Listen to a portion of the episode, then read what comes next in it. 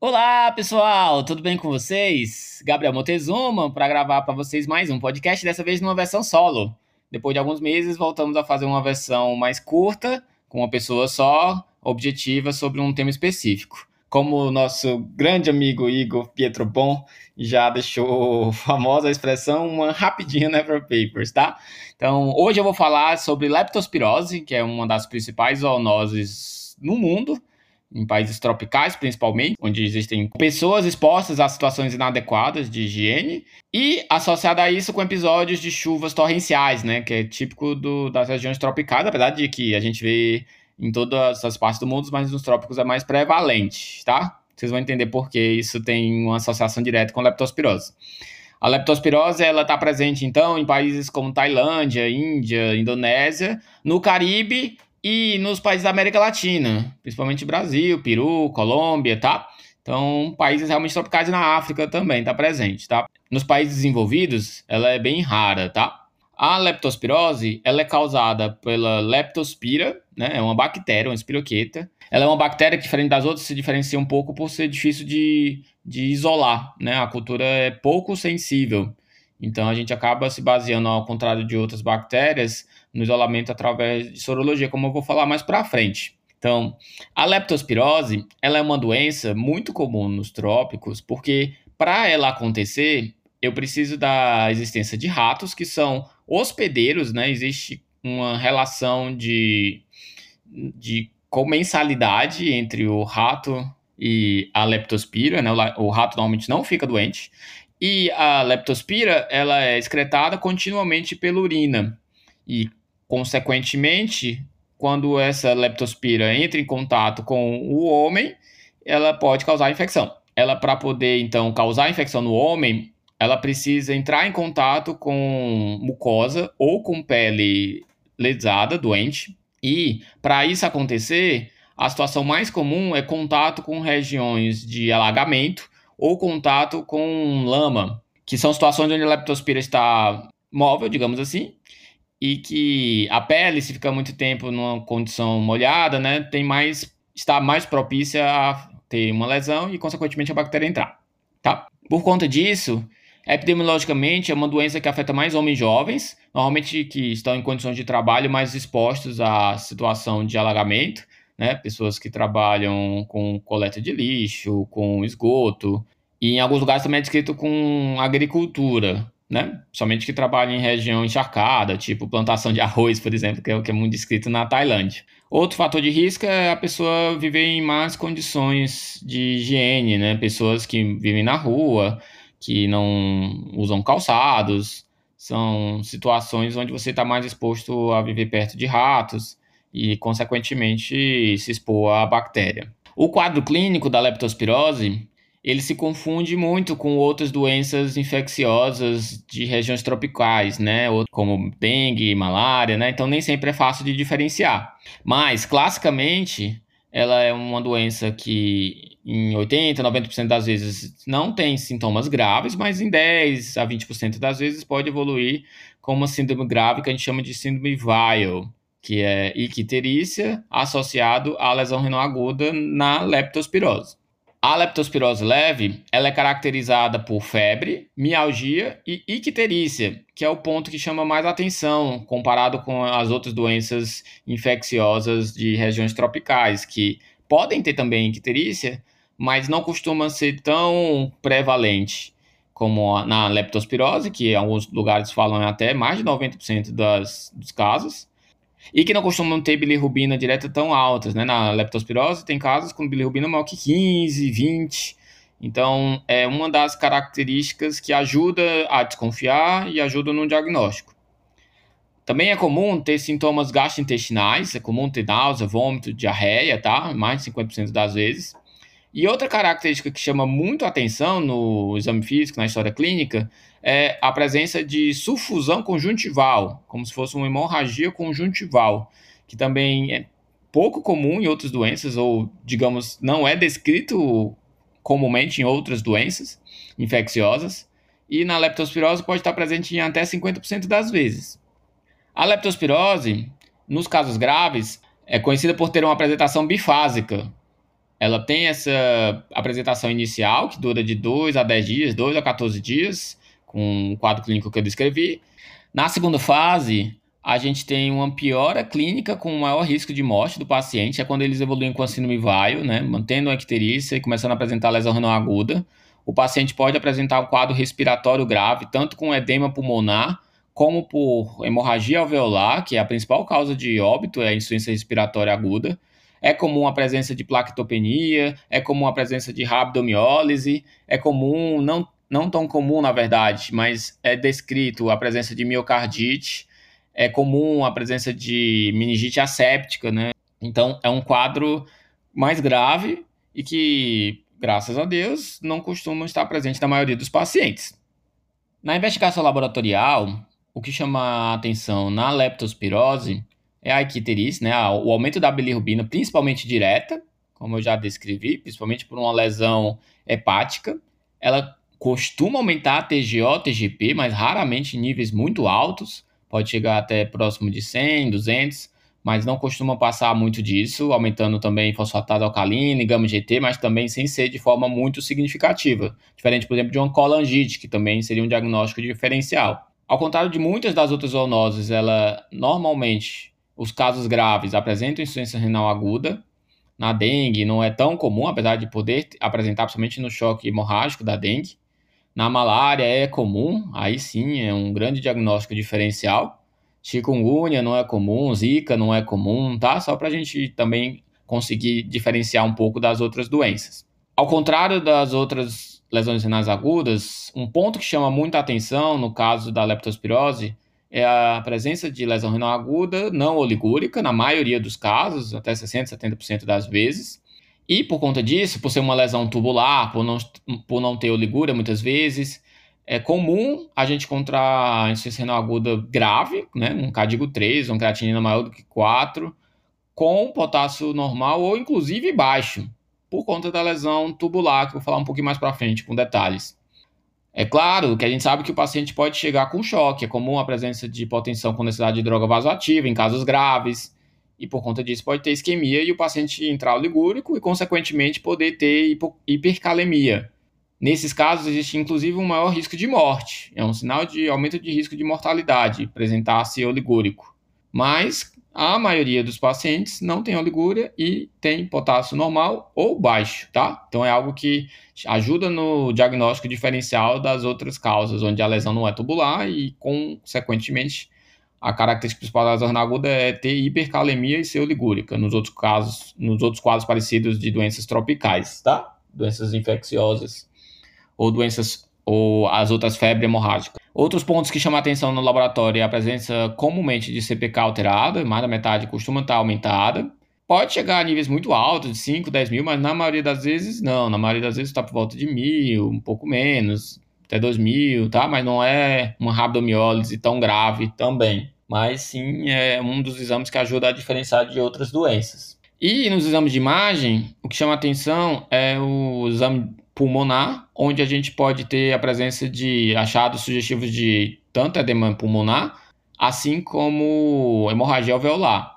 Então pode ter um padrão de vidro fosco, principalmente perilar, pode ter a presença de derrame pleural, pode ter a presença de consolidações confluentes, tá? Mas principalmente achados que podem sugerir tanto edema pulmonar como hemorragia alveolar. No hemograma, também tem algumas características que ajudam a diferenciar de outras febres hemorrágicas, por ser causada por bactéria, comum ter leucocitose, desvio à esquerda, ao contrário, por exemplo, da dengue, chikungunya e, e zika, que não costumam causar leucocitose. É comum ter plaquetopenia, que ajuda a diferenciar um pouco de causas não infecciosas, como vasculite, por exemplo, que também pode dar uma síndrome pulmão-rim, que seria um diagnóstico diferencial importante. E a anemia pode estar presente, mas não é algo que costuma chamar muito a atenção. E não é comum ter a presença de hemoconcentração muito importante, como na dengue, por exemplo, que seria um sinal, inclusive, de, de mau prognóstico. Então, o diagnóstico a gente vai desconfiar quando eu tiver uma epidemiologia positiva, ou se eu estiver numa época de chuvas, com um paciente com um quadro febril principalmente se ele tiver algumas características que falam mais a favor de leptospirose, como presença de bilirrubina aumentada, uma das principais, presença de sulfusão conjuntival, CPK aumentada e insuficiência renal aguda com potássio normal ou baixo, né? uma insuficiência renal aguda não oligúrica. São características que falam a favor de leptospirose. E como é que eu confirmo o diagnóstico? A cultura, como eu falei, apesar de ser uma infecção bacteriana, ele é um teste pouco sensível, demora para crescer, é uma bactéria difícil de se isolar em cultura. Tanto o hemo como a urina podem ter a bactéria, mas é um teste pouco sensível. Depende da época da doença. Então, na prática, o diagnóstico é feito baseado em sorologia, principalmente baseado no ELISA, com presença de IgM positivo, que normalmente vai aparecer depois do quinto dia de doença, quinto a sétimo dia de doença. É descrito que o padrão ouro é a microaglutinação, para isolar os anticorpos no caso da leptospirose, mas ele não é tão acessível. Na maioria das vezes é feito mesmo ELISA com presença de IgM, tá? Pode ser feito PCR também, mas é pouco disponível também, né? A reação em cadeia da polimerase da leptospira, né? Então, o método feito na prática, no dia a dia, é sorologia, que é quem confirma o diagnóstico, tá? Então, desconfio, de acordo com a epidemiologia, o quadro clínico e laboratorial, e confirmo com a sorologia. Como a sorologia também não sai de um dia para o outro, normalmente, a gente costuma iniciar já o tratamento empiricamente, tá? Quanto ao tratamento, a maioria dos lugares recomenda usar, apesar de ter revisões sistemáticas pela Cochrane, inclusive, não mostrando evidência de benefício, assim como também não tem evidência de malefício. Então, quando você considera que se usa antibióticos de baixo espectro, como doxiciclina, ceftriaxona e penicilina, a gente considera particularmente que a relação custo-benefício é pró uso de antibiótico terapia, enquanto não tivermos evidência de que a antibiótico terapia ela é danosa ou evidência de que de fato ela não faz diferença para a melhora do paciente, tá? Por enquanto, enquanto a evidência ainda é dúbia, a gente recomenda utilizar, tá? Além disso, o tratamento também baseia-se muito em suporte. É comum os pacientes chegarem desidratados por conta da diarreia, do vômito, e por conta da capilarite, que é comum também um paciente ter. Então, expansão volêmica, uso de droga vasativa fazem parte do tratamento nas, nos pacientes graves, assim como muitas vezes necessidade de ventilação mecânica, já que a insuficiência respiratória é a principal causa de morte também dos casos graves. E os rins, né? Afinal de contas, a gente está num podcast de nefrologia. Então, além de ser um podcast de nefrologia, a leptospirose, nos casos graves, uma das características da doença é exatamente a lesão renal aguda, como eu já tinha comentado. Por que, que faz lesão renal aguda? Então, tem vários mecanismos já descritos. A gente sabe que a própria bactéria ela é lesiva para o túbulo, já foi identificada em vários trabalhos a presença de bactéria no túbulo e no intestino. Ela tem uma preferência pelo, pelo proximal, mas também pode afetar a alça de Henle, sendo o principal motivo de ser comum não ser oligúrica e de ser comum ter hipocalemia. Ela costuma causar mesmo nefrite aguda, explicando também porque é comum ter um aumento importante da creatinina, né? ter, ter, a presença de lesão renal aguda grave, né? E por um mecanismo não tão bem descrito, não tão esclarecido, pode estar presente hiponatremia. Apesar de ser um paciente que tem perda de água por conta de diarreia, vômito, febre, eles comumente apresentam hiponatremia.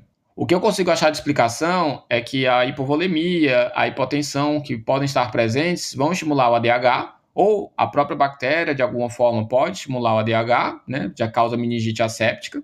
E costumam ser pacientes mais jovens, que talvez consigam manter por mais tempo o nível de consciência e ter acesso à água de forma mais frequente. Além de no hospital a gente ter um acesso a soro, a água muito frequente. Então, de alguma forma, talvez isso seja o motivo da hiponatremia. Mas não é algo tão bem descrito que eu tenho achado uma explicação muito clara. Além desse mecanismo direto tubular, a gente tem também outros mecanismos envolvidos. A gente sabe que o paciente com leptospirose grave pode ter hipotensão, estabilidade hemodinâmica, então pode ter o mecanismo de isquemia, choque, pode ter uma CIS muito robusta, né, muita febre, provas inflamatórias altas, então teria uma ira da sepsis. Pode ter um rabdomiólise, apesar de ser raro ter mais de 5 mil de CPK, que seria o suficiente, ou, o corte que a gente usa para considerar como um risco para aumento de, de creatinina na rabdomiólise. E é comum ele estar tá hipovolêmico por conta de diarreia e vômitos. Então tem outros mecanismos também envolvidos que explicam por que é tão comum nos casos mais graves a gente ter iras graves, no caso da leptospirose. E o tratamento, o que, que muda? Além de tratar as causas associadas como hipovolemia e choque, a leptospirose tem uma mudança em relação à conduta que a gente faz nos outros casos, né? Por conta de um trabalho que eu vou citar agora, existe uma tendência de a gente fazer diálise diária e mais precoce na leptospirose, tá? O trabalho é um trabalho que foi feito no Emílio Ribas em 2002 a 2005, foi publicado em 2007. É um trabalho que era pequeno, ele era um trabalho que em cada grupo tinha 15, 18 pacientes, e que ele selecionou somente os pacientes muito graves, eram pacientes com leptospirose, que tinham insuficiência renal aguda e que estavam em ventilação mecânica com critérios de SARA. Eles precisavam ter infiltrado bilateral, ter uma relação PA2 FO2 menor do que 300 e estar em ventilação mecânica com pressão positiva. Então era uma população realmente mais grave. A diferença entre os grupos era que o grupo controle ele só podia ter indicado a diálise depois de passar pelas 6 horas de expansão volêmica e uso de droga vasoativa, e depois desse tempo, se ele mantivesse oligúria, ou na verdade menos de 1 ml por quilo por hora, é que se indicava a diálise. E o grupo intervenção era indicado a diálise assim que o paciente chegava na UTI. Lembrando que no grupo intervenção era uma diálise diária, enquanto no grupo controle era uma diálise em dias alternados, tá? O que, que aconteceu? Os pacientes que fizeram diálise diária e mais precoce, por esse conceito, o grupo precoce, em média, iniciou com 4 horas a diálise, enquanto o grupo tardio, eles iniciaram em média com 14, 15 horas, tá? Então teve essa diferença mais ou menos de 10 horas. Não foi também uma diferença de dias, hein? O que, que aconteceu? No grupo intervenção, no grupo que fez diálise diária, os pacientes tiveram uma mortalidade de menos de 20%, se não me engano, 16%, e no grupo controle, de 66%. Então, apesar do N pequeno, apesar de um outro problema que os grupos foram comparados em anos diferentes, o grupo controle ele foi feito em 2002 a 2003, enquanto o grupo intervenção em 2004 a 2005, então podia ter uma equipe diferente, né? Podia ter protocolos diferentes. Então, apesar disso tudo, a diferença de mortalidade foi tão grande que se aceita a conclusão do estudo como uma conclusão suficiente para a gente indicar a diálise de forma mais precoce e diária nos pacientes com leptospirose, lembrando que eram pacientes graves, né? Então, no paciente que tem SARA, que está entubado, e principalmente o paciente que tem muita lesão renal. A mediana de creatinina dos pacientes era de 6,5 nos dois grupos. Então, não era um CADIGO 1, um CADIGO 2 que foi indicado uma diálise precoce, tá? Então, muito cuidado com a interpretação do estudo. Por que eles morreram menos? A gente não consegue definir pelo estudo. Eles acompanharam o balanço hídrico só nos primeiros três dias, que não teve diferença. Os pacientes ficaram em diálise em média 8, 11 dias nos dois grupos. Então pode ser que no decorrer do tempo essa diferença tenha sido maior. O que é provável porque os pacientes ficaram oligúricos depois do segundo dia. Né? No primeiro dia eles não estavam oligúricos, urinavam mais de um litro mas no segundo dia é descrito que a diurese reduziu para 500 nos dois grupos. Então, é provável que o balanço tenha dado diferença, apesar de nos três primeiros dias não ter sido mostrada diferença estatística no trabalho. Então, essa seria uma das explicações, já que a maior causa de morte foi edema foi insuficiência respiratória e a hipervolemia estaria relacionado com um pior prognóstico na insuficiência respiratória. Existe também a teoria que talvez a diálise diminuiria um pouco a resposta inflamatória, o que para esse caso não é muito justificável por conta de ter sido uma SLED, não ter sido uma diálise contínua, hemofiltração, que até poderia tirar citocinas. Então, nesse caso, não seria uma explicação. E também uma outra possibilidade é um melhor controle da ureia ou do, das toxinas que causam disfunção plaquetária por conta da diálise mais intensa e no, mostrou diferença no valor sérico da ureia após o início da diálise o que também seria uma possível explicação, podendo o paciente ter menos hemorragia alveolar por conta de um melhor controle da disfunção plaquetária, tá? Mas o fato é que são teorias, a gente não consegue precisar exatamente o que causou diferença, tá bom? Só antes de acabar, queria mandar um abraço especial para a professora Elizabeth, eu sou do Ceará, né, sou da UFC, ela é uma referência, sempre foi uma referência lá na nefrologia e como professora, E desde sempre ela fala muito de leptospirose, é, é, é, talvez a doença que eu primeiro tenho ouvido falar, primeiro tenho ouvido falar como causa de lesão renal aguda na minha vida acadêmica. Então, um grande abraço para a professora Elizabeth, sempre uma grande inspiração para mim como nefrologista e como médica. A gente se encontra num próximo podcast. Acho que a essa altura todo mundo já viu, mas a gente lançou agora, tem uma semana, o nosso curso ele está muito bom, já falamos sobre isso. Quem não teve a oportunidade, entra lá na página para dar uma olhada no programa, para ver se vocês têm interesse em fazer. Super recomendamos. Siga a gente nas redes sociais e podem esperar que vem mais novidade por aí, tá? Esse podcast tem o objetivo de educação médica. As informações aqui prestadas exprimem as opiniões dos seus integrantes no momento da gravação. Não esqueça que a medicina é uma ciência que muda constantemente. Não utilize as informações ouvidas aqui como conselhos médicos para si ou para outros. Em caso de necessidade, procure opinião médica direcionada.